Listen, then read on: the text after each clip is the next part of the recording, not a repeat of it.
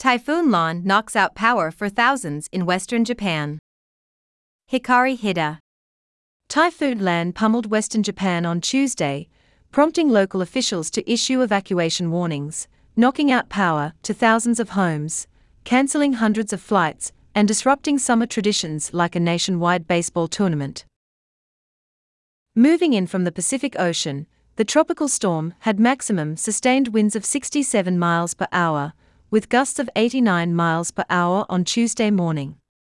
It first made landfall in Shionomisaki, at the southern tip of Wakayama Prefecture, just before 5 a.m., then came ashore again more than 100 miles to the north, in Akashi, Hyogo Prefecture, at around 1 p.m.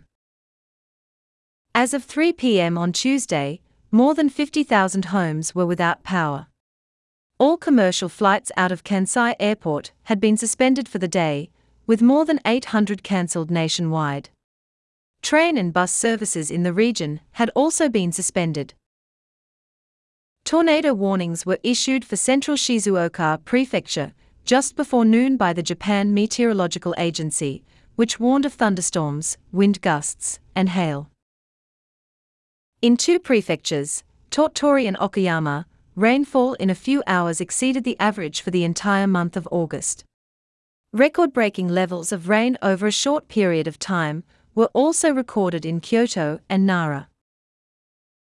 At least 20 people were injured across five prefectures, including a man in his 60s, who was unconscious and in critical condition after the wall of a building collapsed on him.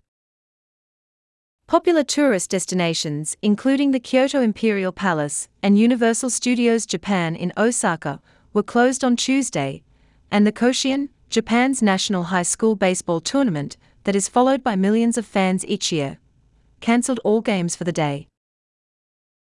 With the typhoon approaching in the midst of a holiday, summer fireworks and festivals were also cancelled. Hundreds of 24 hour convenience stores were shut in the Kansai region, in a sign of the severity of the storm. Typhoon Lan is forecast to move northwest, reaching the Sea of Japan by Wednesday, before heading north toward the far east Russian island of Sakhalin.